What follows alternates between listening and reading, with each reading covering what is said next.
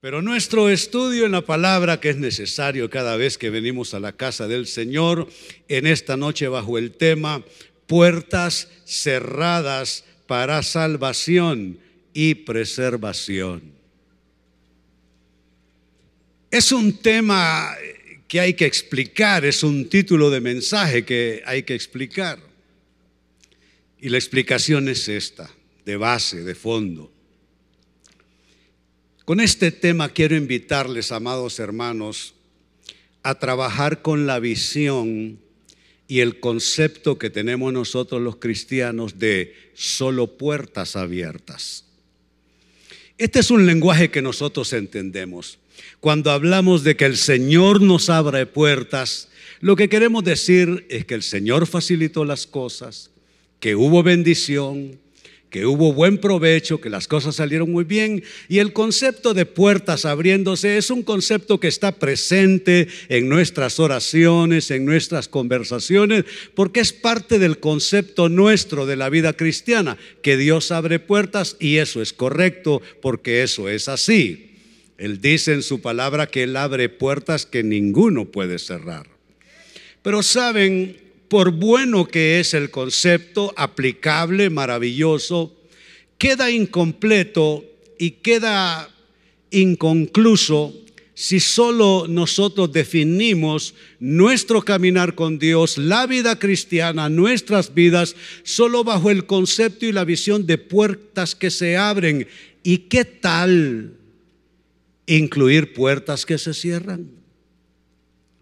Por lo general, para nosotros, cuando una puerta se cierra, es un obstáculo que se presentó. Cuando una puerta se cierra, es algo que salió mal. Y entonces pensamos que fue el maligno, que se nos puso en medio del camino, o que personas eh, pusieron su voluntad en contra de nuestro deseo y cerraron puertas. Pero saben, amados hermanos, encuentro yo que las puertas cerradas no necesariamente son un indicativo o un indicador de que algo esté saliendo mal.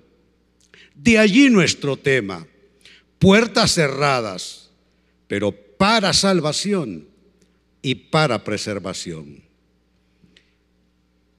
Y mi primer comentario antes de citar la palabra de Dios en esta noche es el siguiente comentario que comparto en notas para ustedes. En ocasiones, amados hermanos, no entendemos, en ocasiones no discernimos bien de qué lado de una puerta realmente nos conviene estar. Por lo general queremos estar del lado que se abre y del lado que se cierra, mm, como que eso no nos comunica un buen sentir. Pero sabes, eso es algo que hay que discernir.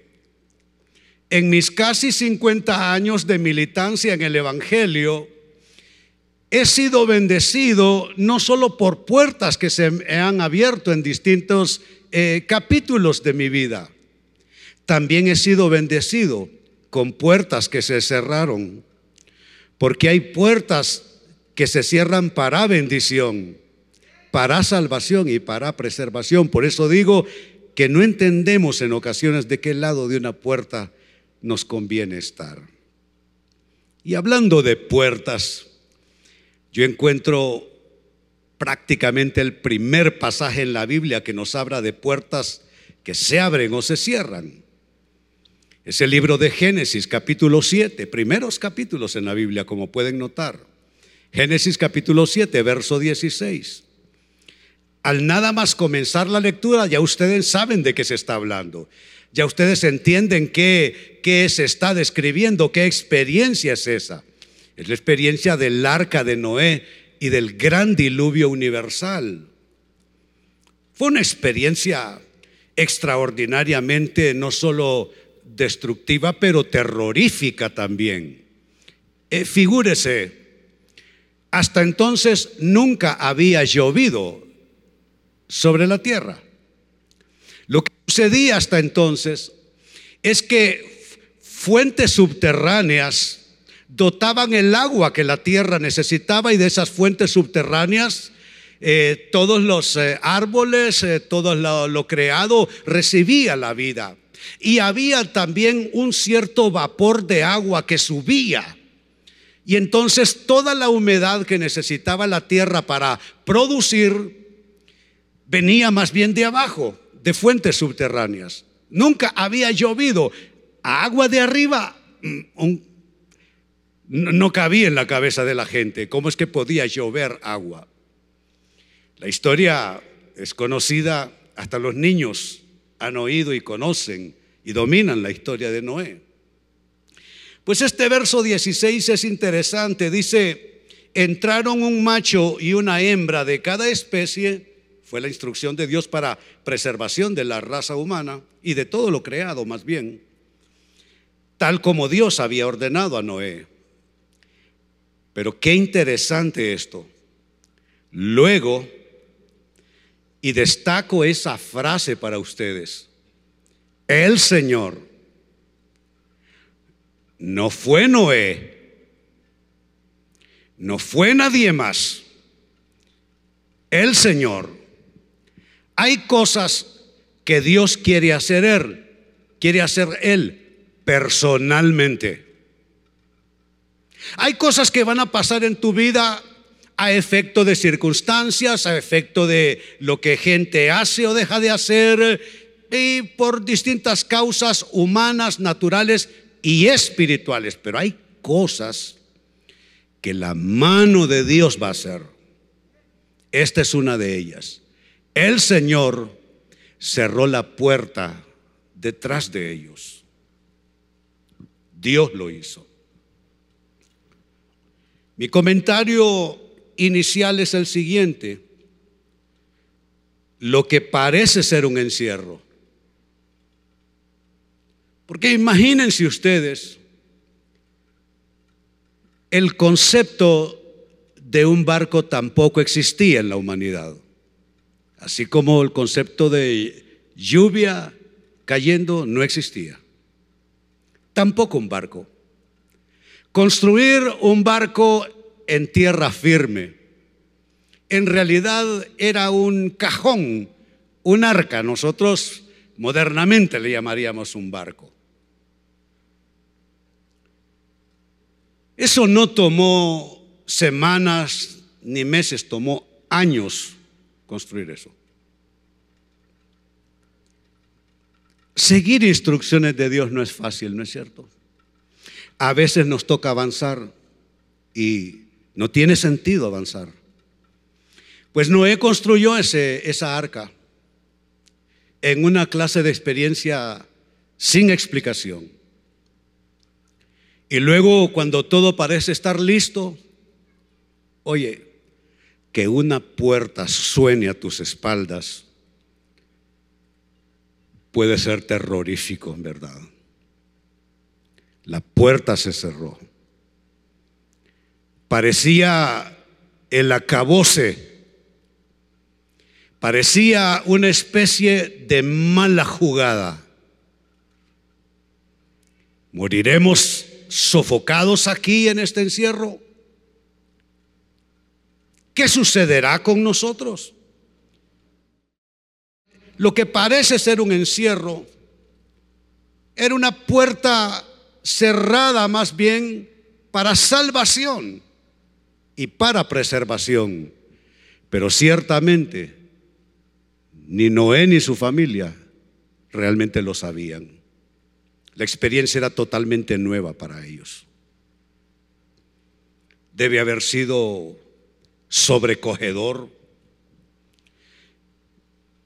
El relato no nos dice que Dios le siguió hablando más a Noé, no lo sé. Si lo hizo, si no lo hizo, nosotros no lo sabemos porque el relato no dice más. El relato solo describe la terrible y devastadora experiencia todo lo creado fue destruido. Toda la experiencia desde el momento en que Noé entra al arca y comienza a llover, toda la experiencia hasta que comienzan a, verse visos de que hay vida y lograron sobrevivir, pasó mínimo un año. Parecía un encierro. Eran puertas cerrándose que parecían marcar el destino final de destrucción, de muerte de aquel hombre, su familia y todo lo que estaba con, él en el arca. Pero eran puertas cerradas para salvación y preservación. Saben, tengo este otro comentario. En el año 2022, año de gracia y favor, eso sucederá en alguna ocasión. Puertas se cerrarán a tus espaldas y no amablemente. Se cerrarán de golpe detrás tuyo. Sentirás el golpe de viento y de aire a tus espaldas. Sentirás que la oportunidad se cierra. Sentirás que no tienes camino de retorno.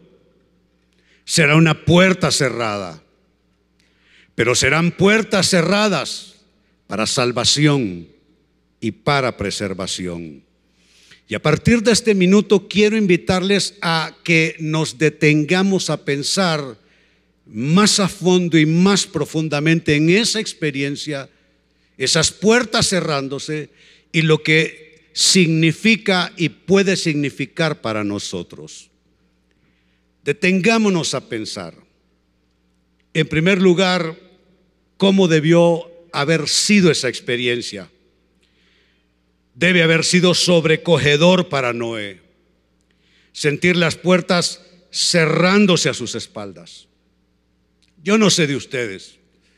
A mí ya se me han cerrado puertas a mis espaldas. Y la experiencia es dura. Te sientes completamente a solas Sientes que nadie comprende lo que tú estás sintiendo. Gente se te acerca, te hablan, pero aquello no logra penetrar tu corazón porque nadie excepto tú sabes lo que estás pasando. Eso lo viven aquellos que de pronto reciben un diagnóstico terrible de muerte sin mayores posibilidades. Ese golpe de puerta cerrada lo recibe aquella persona que después de muchos años en una empresa, de pronto, sin más ni más, ya no necesitamos de usted. Claro que yo ya he estado allí. Claro que ya he sentido el golpe detrás de mis espaldas. Pero saben, no hay que temerle a eso. Lo importante es estar del lado correcto de la puerta.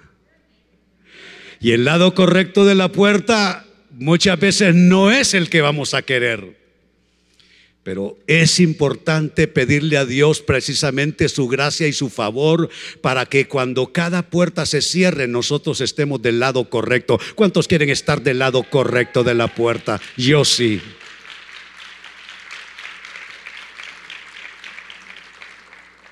Detengámonos a pensar, ¿eran puertas de encierro? No, eran puertas de salvación, de preservación. Saben, si hace aproximadamente unos que 23, 24 años no se me cierran las puertas tras mis espaldas, no estaríamos, al menos no aquí, los que estamos presentes.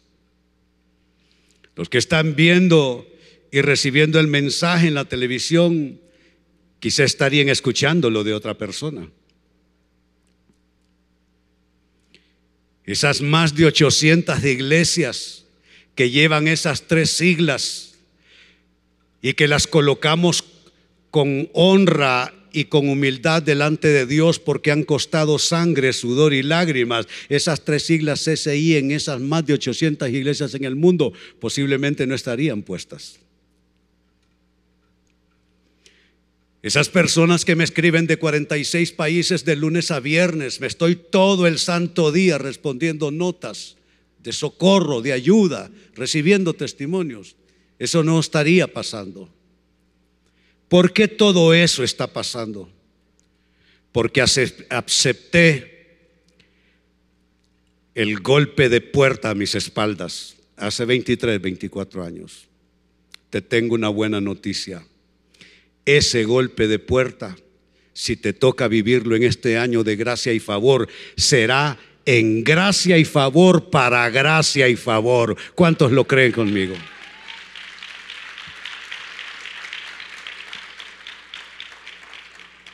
Lo que estoy diciendo es que hay puertas que se cierran para salvación, para preservación de cosas importantes en nuestras vidas. Es que la vida cristiana no es ese simplismo en que nosotros a veces la, la reducimos.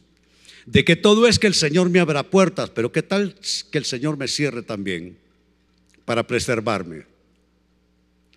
Lo cierto es que si Dios a mí en lo personal no me hubiese cerrado algunas puertas a lo largo de mi vida, creo que habría perecido en el camino y en el proceso.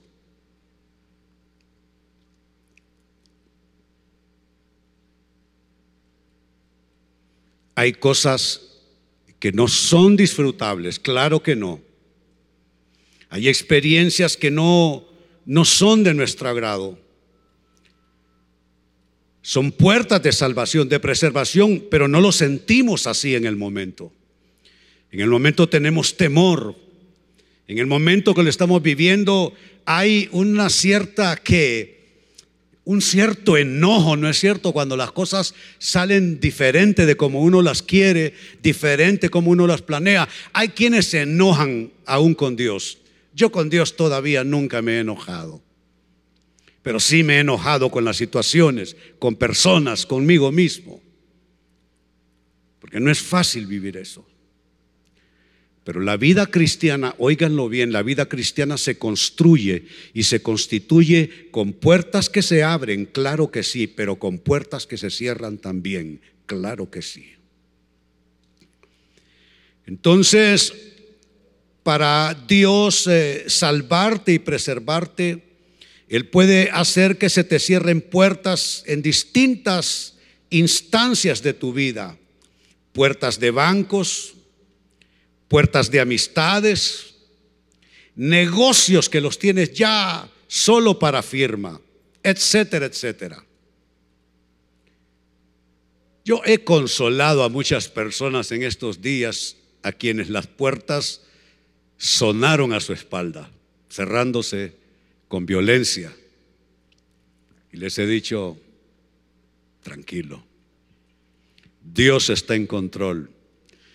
Y siempre regalo esa frase que he acuñado en Jesús 9:11 a lo largo de estos dos casos, eh, dos, casi, dos, casi dos años, perdón, de pandemia. Dios ha estado, Dios está y Dios estará en control de todo. Lo creo con todas mis fuerzas. Lo creo desde la raíz de mi corazón. A estas alturas de mi vida he pasado muchas cosas, he visto de todo. He estado arriba, he estado abajo, he estado en victoria, he estado en derrota. Y de alguna manera puedo identificarme con esa palabra de Pablo, con todo y por todo estoy enseñado. ¿Y saben qué? Eso es lo que a uno lo hace crecer y eso lo hace a uno conocer más a Dios y caminar mejor con Dios. ¿Cuántos quieren esto en sus vidas? Así es que no importa lo que esté pasando. En el caso de Noé no había escapatoria. Eso conversábamos con unas hermanas allí, que, que para dónde agarra uno. En el caso de Noé no había escapatoria, afuera diluvio y adentro terror del encierro. Pero Dios estaba allí para preservarlo. Yo no sé cómo tú te sientes respecto a tu entorno de vida, tu escenario de trabajo, tus actividades de trabajo, aquello que tú haces para vivir, para pagar tus cuentas, para cuidar de tu familia, para preparar tu vejez, no sé cómo sientes la atmósfera, el ambiente a tu alrededor. Es posible que lo sientas hostil o indiferente al menos, o que no, no contribuye a, tu proyecto de vida. Puede ser que lo sientas así. Y puede ser que por dentro del arca, es decir, dentro tuyo, también estás sobrecogido por el temor. La incertidumbre te hace difícil conciliar el sueño por las noches. Pues sabes, te doy te doy una medicina. Cuando vayas a acostarte y al abrir los ojos por la mañana, dile, Señor, tú eres el que abre y cierra puertas para mi bendición. Confío en ti de todo corazón, mi Dios, confío en ti. Entonces, como conclusión, y esta es mi nota final, en este año de gracia y favor, que podamos ver puertas abiertas de oportunidad, claro que sí, claro que sí, y las esperamos. Pero también por nuestro bienestar, que podamos ver puertas cerradas para salvación y para preservación. A veces Dios te bendice cerrándote una puerta. Tú no lo entiendes, tú no Sabes cómo eso puede ser así, pero lo es, porque Dios está a tu lado y como conversamos antes de iniciar con unas personas aquí abajo, a Dios nadie le arruina sus cosas. ¿Cuántos lo creen? A Dios nadie le arruina sus cosas. Y nosotros somos parte de ese proyecto de Dios. Los invito a ponerse en pie. Vamos a qué? Lanzarnos a los brazos de Dios, a confiar en Él. Yo no sé, el pastor Omar eh, está por aquí, no sé si... Eh, eh, yo cuando subo aquí necesito músicos como de la vieja guardia. Muy bien, sí, aquí ya me sugirieron algo muy bueno. Es el canto Mi Padre Proveedor. ¿Sabe dónde estaba yo cuando escribí esa canción? Estaba en una bodega con cosas ahí guardadas, cargadas de polvo. Y solía refugiarme en esa bodega con mi guitarra. Y había una vieja grabadora de carretes. Y allí entre lágrimas, dolor, fe, esperanza, esa mixtura rara que sale de nosotros, ¿no? que estamos angustiados, pero confiamos, un ratito lloramos, otro ratito nos alegramos, un ratito sacamos la aflicción y en otro momento estamos dándole gracias a Dios. Así fueron saliendo muchas canciones. Y con el tiempo esa canción tomó esa forma y cómo ha consolado mi corazón años después de haber recibido su inspiración. Quiero decirles,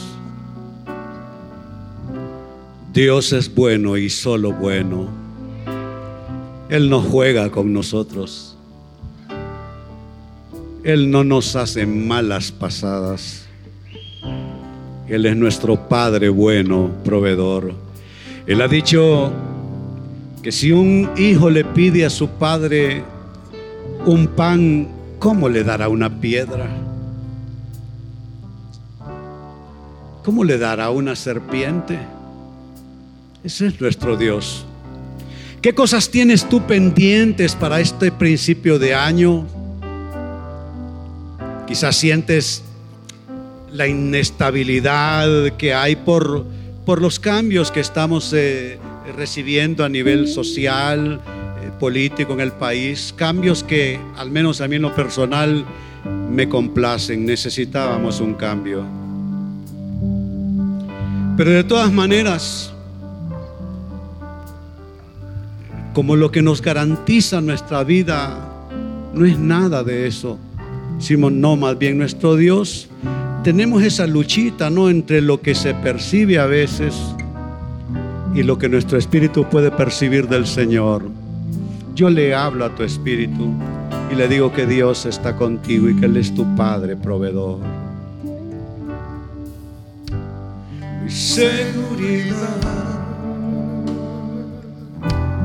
proviene de ti, Señor. Mi seguridad eres tú.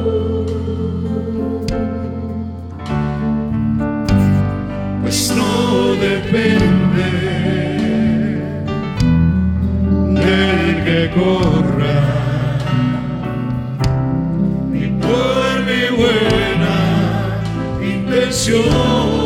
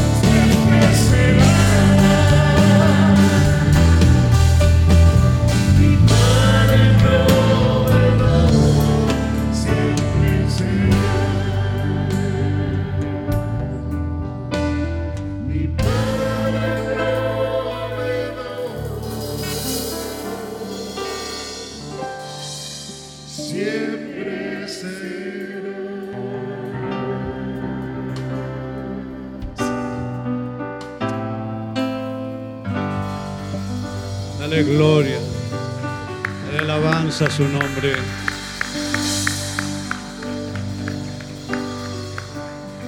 Padre, en esta noche te damos gracias.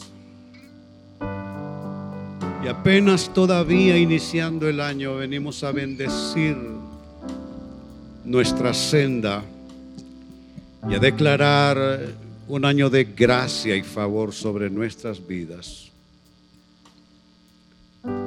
Nuestras vidas no son ramas secas que arrebanta el viento y caprichosamente las lleva de un lado al otro. Somos hijos de destino. Somos hijos de plan. y de proyecto divino. Hoy te doy gracias, Dios, por la historia de cada, cada, hombre y mujer que está al alcance de mi voz. Hermano, hermana, Dios está en control de todo. Él es salud para tu cuerpo, refrigerio para tus huesos. Él es paz para tu espíritu y paz en tu atmósfera de vida. Él fructifica tus esfuerzos de vida y tú no eres árbol estéril ciertamente, eres árbol fecundo y llevarás mucho fruto. Te bendigo en este año. Y no importa lo que veas en las noticias, lo que veas a tu alrededor, Dios será tu compañía constante y Él será como tu sombra a tu mano derecha. Y con Él el sol no te fatigará de día, ni la luna de noche. Él será tu protector él será tu guardador. Así te bendigo en esta hora, en el nombre del Padre y del Hijo y del Espíritu Santo. Decimos todos, amén y amén. Dale gloria, dale alabanza al Señor.